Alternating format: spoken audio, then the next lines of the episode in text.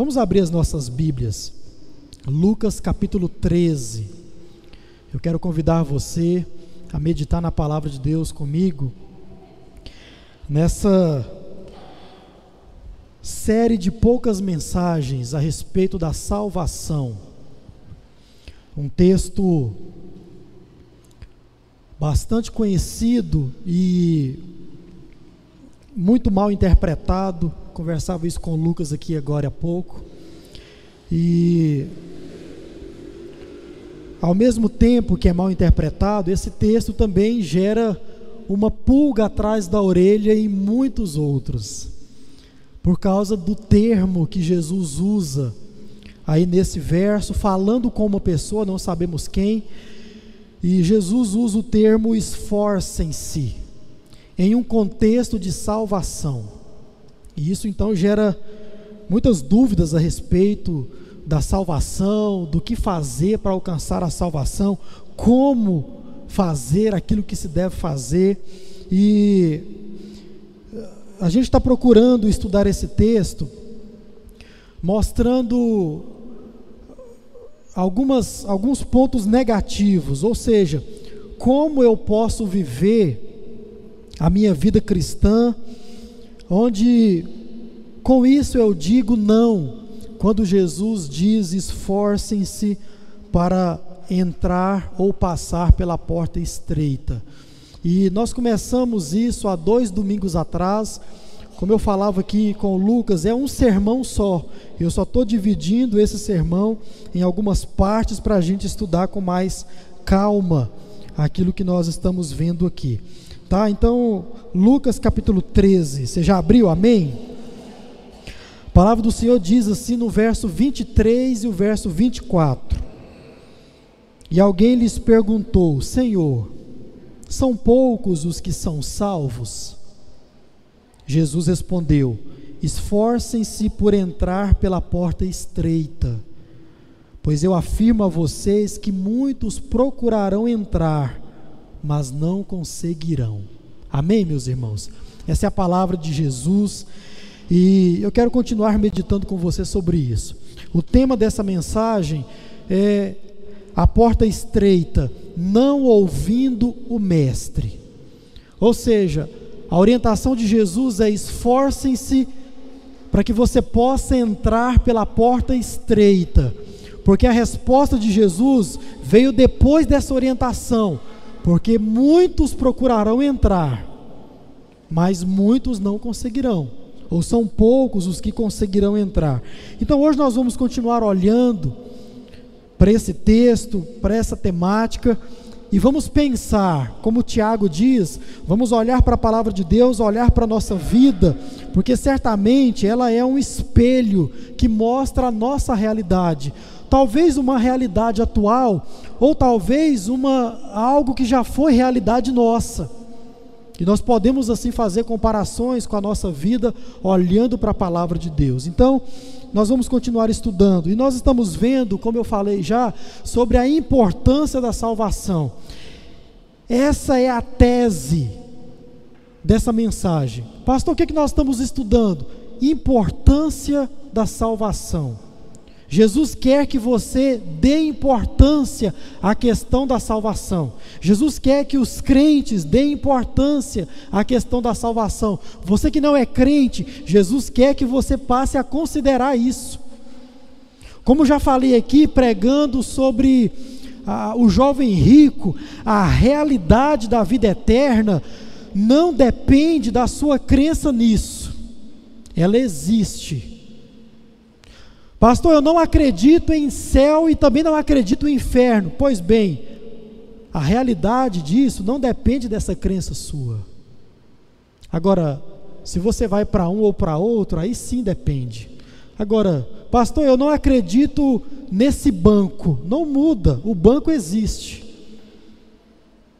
Então, Jesus quer que você passe a considerar na sua vida a questão da salvação.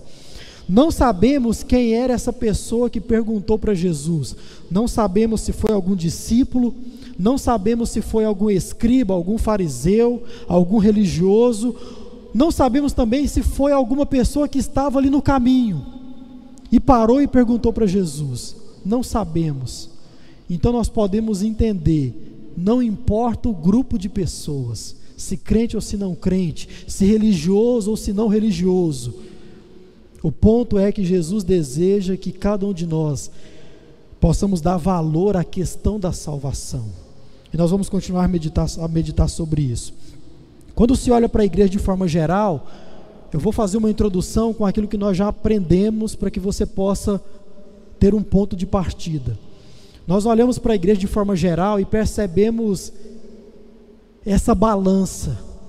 Uns dando muita importância para a questão da salvação por causa da sua vida, por causa das suas ações, e outros não dando tão importância assim como se deveria pelo mesmo motivo, por causa da sua vida, por causa das suas ações.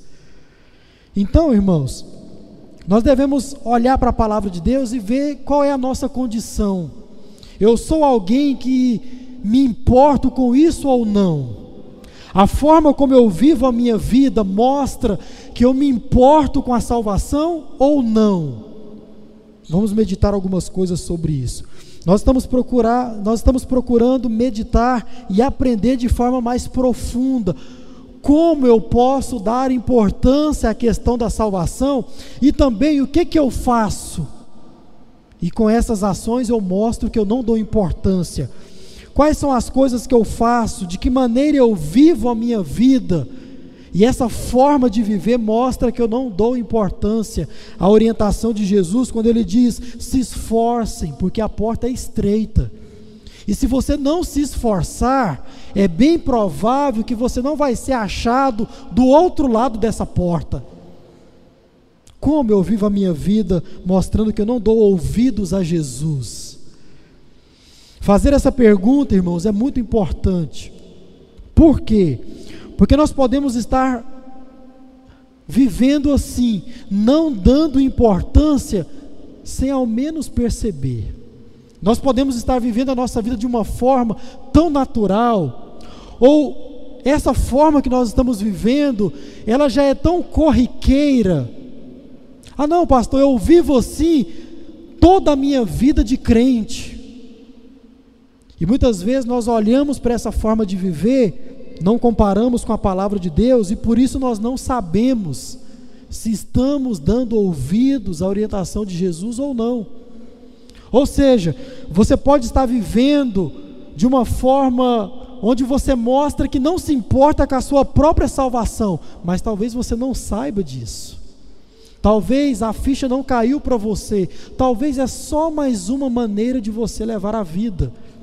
E quando nós meditamos acerca da palavra, nós temos a clara consciência, ou podemos ter a clara consciência de que não, essa não é uma forma correta de viver a vida cristã. Porque com essa forma eu posso estar dizendo não, quando Jesus disse esforce. Vimos que Jesus dava muita importância à questão da salvação. Quando Jesus responde essa pessoa, ele mostra também que é desejo dele que cada um de nós possamos dar valor, importância à questão da salvação, como também já lemos hoje no livro de Hebreus. E como Jesus mostra esse desejo dele de que eu e você possamos dar importância à questão da salvação, com o termo que ele usa. E esse termo, como eu falei, ele agride o ouvido de muita gente. Porque quando nós entendemos ou ouvimos falar na questão da salvação, como já meditamos aqui no passado, o que é natural ouvirmos, e não é dizendo que isso seja errado, não. Mas a, a coisa mais comum que você ouve a respeito da salvação é o seguinte: olha, salvação é de graça e você não precisa fazer nada para alcançá-la. Isso é o que nós ouvimos, e como falei, tem sim a sua verdade, uma grande verdade. Agora, eu não posso negligenciar ou simplesmente abandonar essa palavra de Jesus. Então, como eu tenho ensinado para os irmãos, nós precisamos olhar para a Bíblia e começar a pensar. Salvação, ela é de graça. Por que, que ela é de graça? Porque o preço já foi pago. O que, que eu preciso fazer para alcançar a salvação? Será que é mesmo absolutamente nada? Devemos refletir sobre isso. É o que Jesus nos mostra aqui.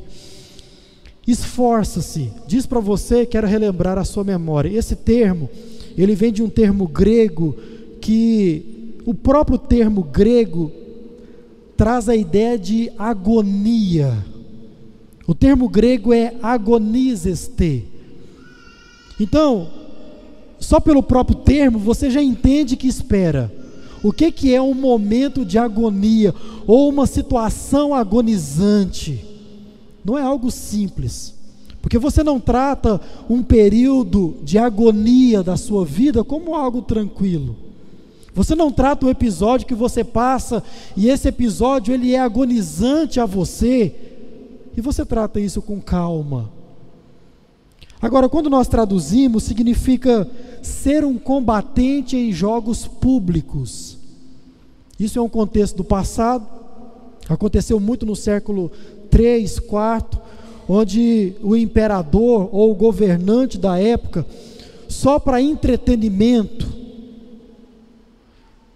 criava-se uma arena, jogava-se os cristãos dentro dessa arena e jogava-se leões lá dentro, famintos, ou gladiadores, e os cristãos teriam que lutar para se salvar daquilo, ou para alcançar a vida, para escapar daquele momento agonizante. Trazendo para perto de nós, significa lutar fervorosamente. Irmãos, fica claro que percorrer o caminho da salvação não vai trazer para nós um caminho leve, simples, não.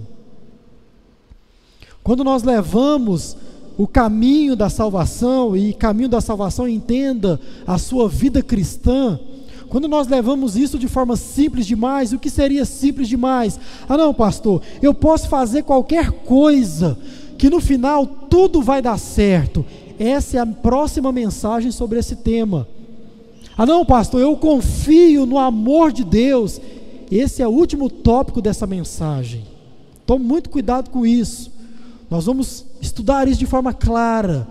E você que justifica os seus pecados ou a sua vida displicente no dito amor de Deus, você vai entender que as coisas não funcionam bem assim. Então, esse termo de Jesus, ele causa estranheza aos nossos ouvidos. Mas quando nós meditamos, nós entendemos o que é que Jesus ele quer dizer quando ele diz esforcem-se. Irmãos, e nós vimos palavras como essa saindo da boca de Jesus, não só aqui nesse texto, mas se você for olhar nos evangelhos de forma geral, você vai ver Jesus dando a entender isso. Olha, vocês devem caminhar por um caminho árduo. Vocês devem lutar fervorosamente para isso, ou em prol disso, ou para permanecer nesse caminho. Não é algo simples, por assim dizer. E nós vimos também que, graças a Deus, o Espírito Santo de Deus incomoda. Deus, ele se revela a mim e a você. Deus, ele fala com todos os seres humanos. E como falamos aqui, irmãos, no futuro ninguém poderá culpar a Deus por não ter a sua vida transformada e salva. Por quê? Porque ao longo da vida Deus tem falado, Deus tem incomodado, o Espírito Santo de Deus tem agido, revelando a sua glória, mostrando a sua glória, dando oportunidades de arrependimento, de transformação, de salvação. E nós seremos o culpado de não ter a nossa vida transformada por Jesus. O que muitos precisam fazer ao ouvir a voz de Deus é dar atenção. Ao perceber o toque do Espírito Santo na vida, é dar valor a isso, é dar ouvidos a isso. Mas irmãos, apesar de essa ser a expectativa de Deus, quando Ele falar, que eu e você nós venhamos a ouvir, ainda falta essa esse ouvir para muitos. Deus ele fala, Deus ele incomoda, Deus ele revela a sua glória. Muitos ouvem, louvado seja Deus por isso, mas muitos também não dão ouvidos. E com as suas vidas mostram que não dão ouvidos. Jesus está falando, se esforce. E eles não dão ouvidos. Então, hoje eu quero continuar a olhar para aquilo que muitos fazem,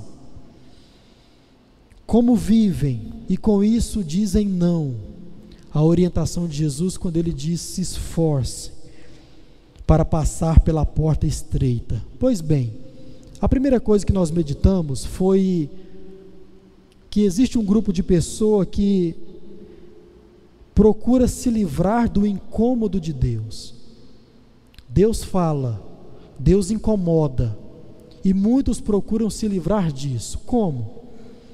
Resumindo para você, quando o Espírito Santo de Deus fala, normalmente gera uma certa tristeza em nós, porque o Espírito Santo de Deus vai revelar a nossa natureza carnal, a nossa natureza pecaminosa. E ninguém gosta de saber que é pecador. Ninguém gosta. Então a gente vai ficar triste com isso. Mas ao mesmo tempo que gera essa certa tristeza, existe uma voz falando para a gente: olha, dê atenção a isso, porque isso é o Espírito Santo de Deus falando com você, te dando oportunidade de arrependimento. E depois que você se arrepender, o Espírito Santo de Deus vai revelar a salvação de Deus para você. Não se chega à salvação sem arrependimento. Não existe isso. O ladrão na cruz ao lado de Jesus estava morrendo, estava quase morto. E o que, que aconteceu antes de, do Senhor Jesus mostrar a sua salvação? Houve arrependimento. O Espírito Santo de Deus faz isso conosco. E muitos procuram se livrar do incômodo de Deus. Deu exemplo para você de Caim. Caim fez isso pecou contra o Senhor e o Senhor Deus deu várias oportunidades de arrependimento. O Espírito Santo de Deus incomodou Caim de muitas formas, até castigando. Caim disse não todas as vezes. E diz o texto lá que ele se afastou da presença de Deus, se retirou da presença de Deus e foi ocupar a sua mente com outras coisas, com negócios, mudou para a cidade, ficou rico. Ou seja, irmãos, se ocupando e se preocupando com coisas que tiram a atenção do incômodo de Deus. Já meditamos sobre isso. Então, segundo, existe aquele grupo de pessoa, de pessoas que fazem morrer o incômodo de Deus. Eu quero refletir com você sobre isso. Isso aqui, irmãos, é algo muito sério. Você vai entender muita coisa que eu vou falar aqui hoje na nossa série sobre igreja. E você vai entender o peso que tem um texto em Hebreus 10, 35 que diz: Não deixei de congregar, não deixeis de participar da reunião, não deixeis de vir para a assembleia do povo de Deus, para a reunião, para o culto. Guarde isso aqui no seu coração e você vai entender a abrangência disso na série sobre igreja. Existem aqueles que fazem morrer o incômodo de Deus. Poderíamos dar outros nomes mais claros para esse grupo de pessoa. É aquele grupo de pessoa que poderíamos dizer negligenciam, são negligentes ou são dispersos, ou são descuidados, ou até mesmo poderíamos dizer, aqueles que são relaxados com relação à sua salvação. O Espírito Santo de Deus fala, incomoda, mostra a realidade da salvação e também mostra a realidade da condenação eterna, e eles são displicentes. Eles levam isso de qualquer jeito, de qualquer forma. Esse grupo, ele até busca a salvação de alguma forma, mas eles são relaxados, eles não têm firmeza. E firmeza, como eu já falei para você, é a palavra que você pode resumir essa fala de Jesus. O Senhor Jesus diz: esforcem-se, O que nós devemos entender? Olha, você precisa ter firmeza. Você precisa se manter firme, perseverar, continuar apesar dos pesares. Mas existe um grupo de pessoas que não. Eles fazem morrer o incômodo de Deus sendo relaxados, inconstantes, buscando a salvação de forma rasa e rara, inconstantes. Eles são assim. Toda vez que Deus fala, eles ouvem. Toda vez que Deus se revela, eles ouvem a voz do Espírito Santo de Deus e eles procuram mudar. Eles dizem: realmente eu preciso mudar de vida. Eu preciso que a minha vida seja transformada. Realmente isso que está sendo dito é verdade sobre a minha vida. E eles vêm à igreja e eles ficam por um tempo e por muito tempo, talvez, e a gente olha e a gente diz: realmente ele vai se firmar, realmente ele vai continuar, ele vai permanecer. Mas aí acontecem algumas coisas e eles vão embora. E eles saem do meio do povo de Deus. Eles não se firmam. Irmãos, você conhece pessoas assim. Eu conheço muitas pessoas assim. Que no intervalo de vida cristã de 30 anos, ele foi crente 10 anos. Por quê? Porque vive buscando a salvação de forma inconstante. Raramente ele se preocupa com a sua salvação. Vez ou outra ele se preocupa e depois ele abandona tudo isso.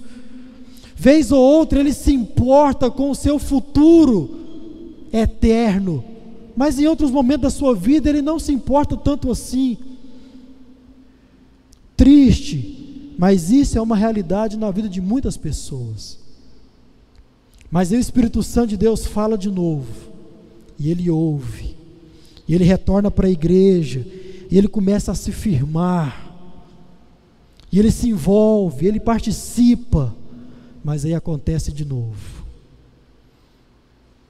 Por motivo ou por outro, ele vai embora. E ele fica nessa ciranda. E preste atenção numa coisa que eu vou falar para você. Quanto mais isso acontece na vida de uma pessoa, perceba, cada retorno que ele tem é mais curto do que o anterior. Não tem jeito, irmão. Ou você volta e se firma ou cada volta sua vai ser algo mais curto. Até acontecer, sabe o que? Esfriamento. O que, que você está fazendo com isso? Você está fazendo morrer a voz do Espírito Santo de Deus dentro de você. Triste, mas é uma realidade. Esse grupo de pessoas não se firmam na igreja e principalmente não se firmam na fé. Acontece um problema na igreja, ele vai embora. O pastor da igreja vai embora e ele também vai embora. Já viu esse, esse tipo de pessoa? Ele acompanha o pastor. O pastor foi embora, ele vai embora também. E a gente do interior é mais difícil, né? Porque na capital o pastor sai de uma igreja, ele vai para uma outra igreja de um outro bairro. Aí é fácil. Mas a gente do interior, como é que faz?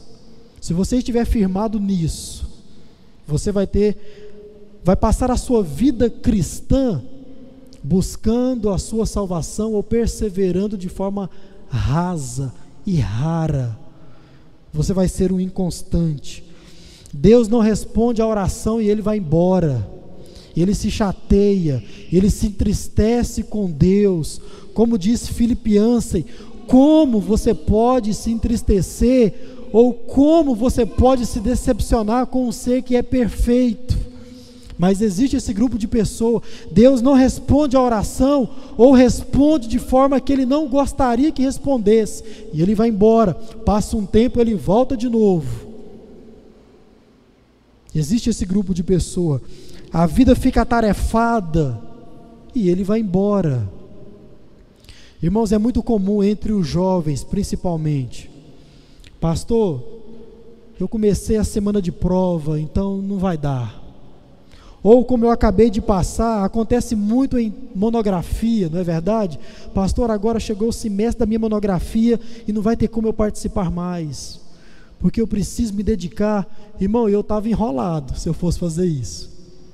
Porque pensa, um ano inteiro apresentando um TCC, e eu não, eu não pude ter, dar essa desculpa. Mas existem aqueles que por causa da vida tarefada, eles vão embora.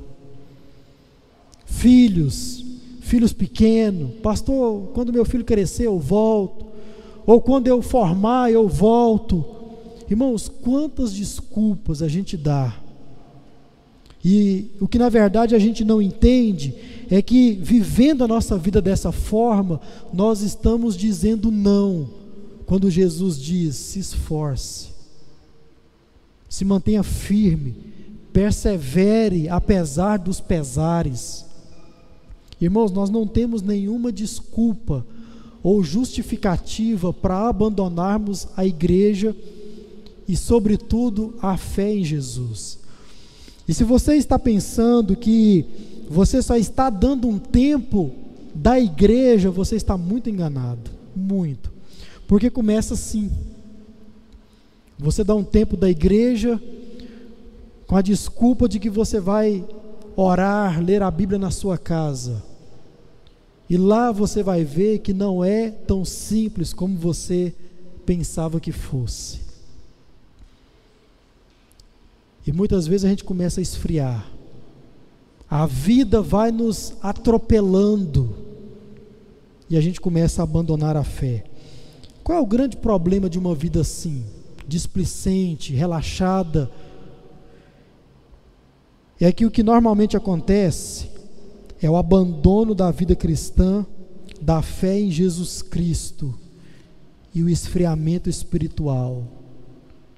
E o que começa a acontecer é as brechas para uma vida de pecado e uma vida totalmente afastada da presença de Deus, assim como foi com Caim, ao ponto de sair da boca dele: Não, eu me afastei da presença do Senhor, vou me retirar.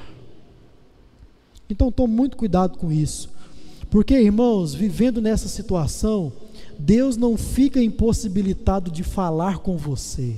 Não. É você quem fica impossibilitado de ouvir. É você quem fica com dificuldades de discernir aquelas vozes que estão na sua cabeça. E muitas vezes, como meditamos aqui no, no passado, existe uma voz dizendo: Olha, dê atenção a isso que estão dizendo, porque isso não está diminuindo você, é o Espírito Santo de Deus falando para que gere arrependimento no seu coração e você alcance a salvação e você então apague essa voz da sua mente e fica com aquela voz que diz o seguinte: olha, você não precisa ouvir isso. Você não precisa se entristecer desse jeito. E dando ouvido a essa segunda voz, você se afasta da presença do Senhor. Tome muito cuidado com uma vida displicente com um vai e vem, sem precedentes e sem motivos. Tome muito cuidado com isso. Você pode, com isso, estar dizendo não, quando Jesus disse: esforce. Porque muitos procurarão passar a, pela porta e não vão conseguir. Não vão conseguir. Então, não faça morrer a chama de Deus dentro de você. Não faça. Não faça se apagar a voz do Espírito Santo no seu coração, semana após semana, dia após dia, ao meditar na palavra de Deus. Não faça isso. Terceiro, existe aquele grupo dos que quase entram pela porta. Irmão, isso aqui é algo curioso demais, se não fosse muito triste. Muitos passam por um problema muito sério, que é o tal do quase. Cadê, irmão? Os que quase entram pela porta. Essa palavrinha, e principalmente o seu significado, é algo muito complicado dependendo do seu contexto. O que significa quase? Você já deve ter, saber, ou até mesmo ter uma noção, mas olha o que o nosso dicionário diz sobre o que é quase. de distância aproximada, ou de modo perto ou próximo. Agora o dicionário traz dois exemplos para mostrar isso que eu achei fascinante. Primeiro exemplo, são quase sete horas. A gente fala assim, né? A gente vai dar as horas para alguém, são quase sete horas. Segundo exemplo, viveu quase cem anos. Isso é quase. Qual é a grande questão desses dois exemplos? Primeiro, Dizer que são quase sete horas não significa dizer que são sete horas. Meu pai eu acho engraçado. Eu tenho 33 anos de idade, faço aniversário no dia 26 de novembro. Aí no dia 27, meu pai já trata como se eu tivesse 34. Para ele é assim que funciona. Não, tem 34 já, ainda tem um ano para completar. Então, nem no quase eu me encaixo nessa questão. Então, dizer que são quase sete horas não é a mesma coisa que dizer são sete horas. O segundo exemplo que o dicionário traz, dizer que fulano viveu quase cem anos significa dizer o quê? Morreu antes dos cem, acabou. Então, irmãos, olha só que coisa interessante quando a gente pensa nisso. Quem nunca ouviu essa frase? Fulano é quase crente. Quem nunca ouviu isso? Pastor Fulano é quase crente. Cuidado, irmão. Cuidado. Porque dizer que é quase crente não significa dizer o quê? Que é um crente. Dizer que é quase salvo aconteceu com o jovem rico. Ele era um homem quase salvo mas ainda faltava alguma coisa para chegar lá. E a gente usa muito isso aqui, ó, quase lá, quase. Muitos estão nessa condição. Muitos. Agora, qual é o ponto aqui, irmãos, dessa questão do grupo que quase entra pela porta? Olha só, existem ocasiões que o quase ele é algo inofensivo e pode ser corrigido, pode ser reparado. Agora, existem ocasiões que não.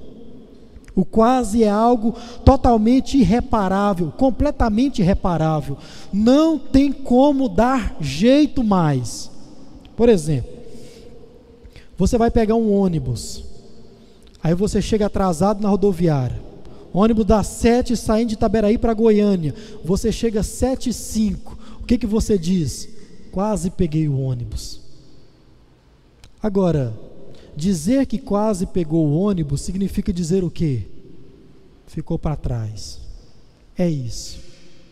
Agora, nessa situação, o quase pode ser reparado, tem jeito. Perder o ônibus das sete, tem um às nove. E você então vai conseguir pegar o ônibus e vai chegar no seu destino foi reparado, não houve problemas sérios. Eu me lembro que um dia, numa dessas minhas viagens para Curitiba, na segunda viagem, no retorno parei em São Paulo, fiquei esperando lá algum, algumas horas no aeroporto. Aí, perto do horário de embarque, eu cheguei no meu portão, fiquei sentado lá. Aí, no mesmo portão, tinha um voo antes. E esse voo estava se preparando para sair. E, e, os funcionários ali fecharam a porta. O pessoal entrou, fecharam a porta do avião. Chega um homem absolutamente desesperado. Desesperado. E entenda uma coisa, irmão. Perder um ônibus não é a mesma coisa que perder um avião. Sabe por quê? Se você chega às 7 e 5 na rodoviária, no ônibus das 7, e o ônibus está andando ali, saindo, você pode correr atrás dele e ele vai parar e você vai conseguir pegar. Um avião não é assim que funciona. O avião estava parado, mas as portas estavam em automático, quando, como diz na linguagem da, da aviação. Acabou. Não se abre mais a porta de um avião. E aquele homem então abriu aquela porta anterior do portão e foi para lá e bateu lá na porta do avião. Não, eu estou aqui, eu preciso entrar. E não sei o que, o pessoal pegou ele, trouxe para fora de novo. O senhor não pode fazer isso. O senhor está colocando em risco a vida de muitas pessoas. Não sei como o avião estava no chão, mas levou uma bronca e não teve jeito. Meu senhor, o que, que foi? Eu preciso chegar em Brasília, tem uma reunião lá, tal hora, não sei o que.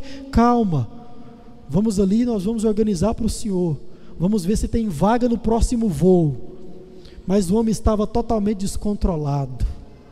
Mas deu jeito. Já foi um prejuízo um pouco maior, um transtorno um pouco maior, mas foi um quase que teve resolução. Então, existe esse tipo de situação. Agora, imagine isso aqui. Tem uma pessoa que vai entrar na sala de cirurgia para fazer uma cirurgia do coração, artérias, coisa séria. A família fica na sala de espera, os médicos passam ali três, quatro horas naquela sala de cirurgia, fazendo aquela operação. De repente chega para a família e diz: É, nós quase conseguimos. O que significa isso? Morreu. E a pergunta é: tem reparo? Acabou. Então, você que está aí no grupo dos quase, aqueles que estão quase lá, quase entrando pela porta, você precisa entender o seguinte: quando o assunto é salvação, esse quase, ele não poderá ser reparado se lá no fim disso você permanecer no quase. Não tem como. Se quando o fim chegar, o lugar onde você estiver, na porta, não for o lado de dentro, nada que você fez até aqui vai resolver para você. Nada. Absolutamente nada. Então, eu tenho muito medo das pessoas que estão no, no grupo do quase. Sabe por quê, irmão? O quase, muitas vezes na nossa vida, ele é a confissão da derrota, mas com a esperança mantida até o final. Tem muita gente assim dentro da igreja. Ah, não, mais para frente eu faço isso. Quando eu ficar mais velho, eu faço isso. Ou quando eu passar por essa ou aquela fase da minha vida, eu vou tomar uma decisão ao lado de Jesus. Enquanto isso, eu estou quase. Então vai dar certo. Tome cuidado com isso. Porque, na verdade, você está confessando a sua derrota, mas está com uma esperança. Isso acontece muito, sabe aonde? No futebol. Eu me lembro quando jogava bola, nós participamos de um jogo em um retiro da igreja. E nós perdemos aquele jogo. E ninguém do nosso time falava que perdeu. O que, que a gente falava? Quase ganhamos. Quase ganhamos. Aconteceu na Copa. Quase passamos para as oitavas. Significa dizer o quê? Acabou. Vem embora, sem nada na mão. Irmão, isso é o tal do quase. Quando o assunto é salvação, você deve prestar muita atenção, porque o quase depende muito do seu contexto. O contexto é salvação. Cuidado, porque lá na frente o prejuízo vai ser muito grande de você ter permanecido nesse quase. Existem aqueles que estão perto da porta, e eles até desejam entrar, eles até se programam para entrar, mas muitas vezes não querem abandonar uma vida de pecado, muitas coisas ainda que os prendem aqui nesta terra, desejos carnais, desejos pecaminosos, tudo isso impede você de passar pela porta. Jesus está dizendo: olha, se esforce um pouco mais, entre de uma vez, porque são poucos aqueles que conseguirão entrar. Talvez você faça parte desses poucos porque não se esforçou, porque não deu ouvidos ao Mestre, porque se contentou com o tal do quase.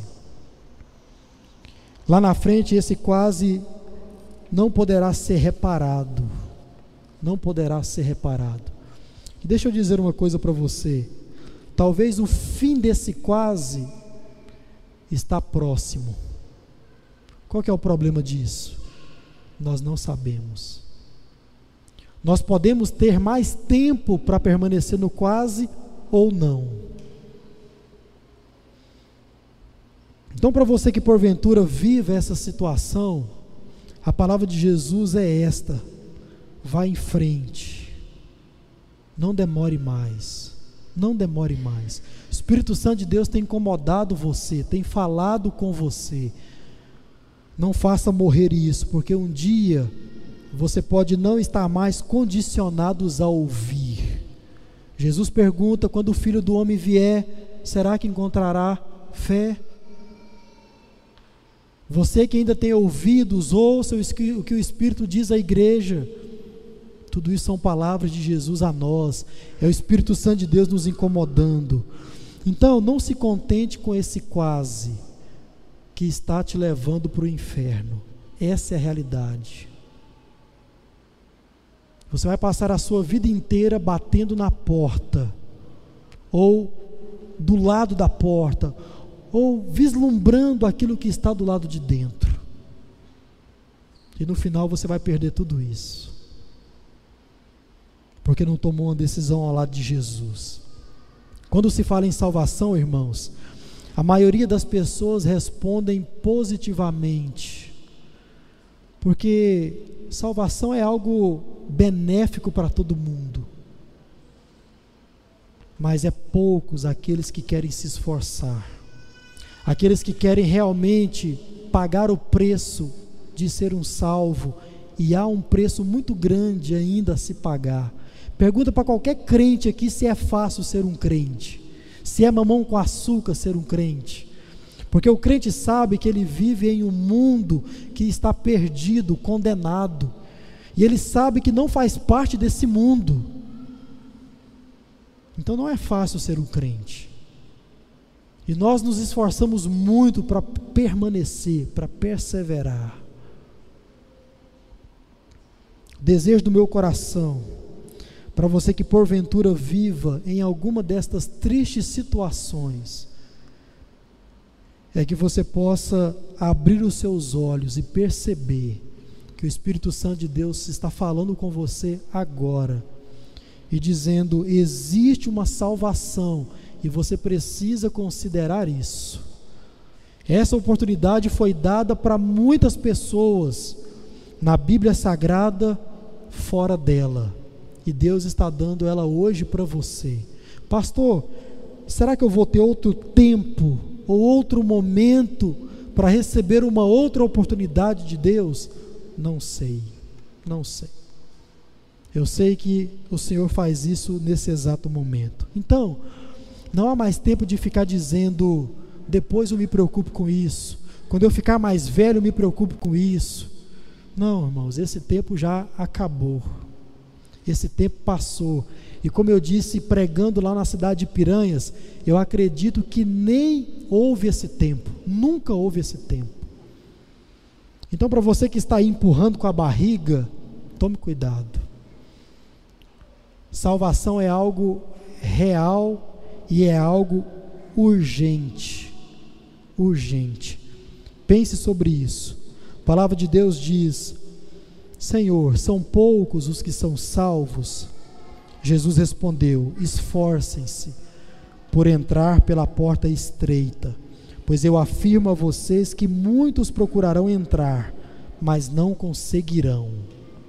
Repito, a grande verdade é que não importará o quão perto da porta você esteja quando Jesus voltar.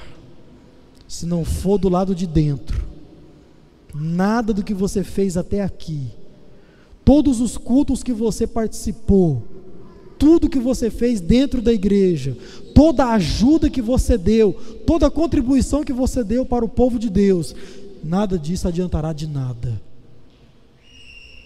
Não importa o quão perto da porta você estiver, se não for do lado de dentro, o que resta é condenação. E isso também será eterno. Que Deus possa abençoar a palavra dele em cada coração. E se você não fez ainda um compromisso com Jesus, faça nessa noite. Faça. No nome de Jesus, não se contente com o quase. Ou se você de alguma forma está displicente, relaxado, com relação à salvação, com relação à obra de Deus, tome cuidado com isso. Eu tenho absolutamente certeza que isso é uma resposta negativa ao esforço que é exigido de cada um de nós. No último sermão dessa minissérie, isso vai ficar muito claro para você. Muito claro. Que Deus abençoe essa palavra no seu coração e faça frutificar essa palavra no seu coração.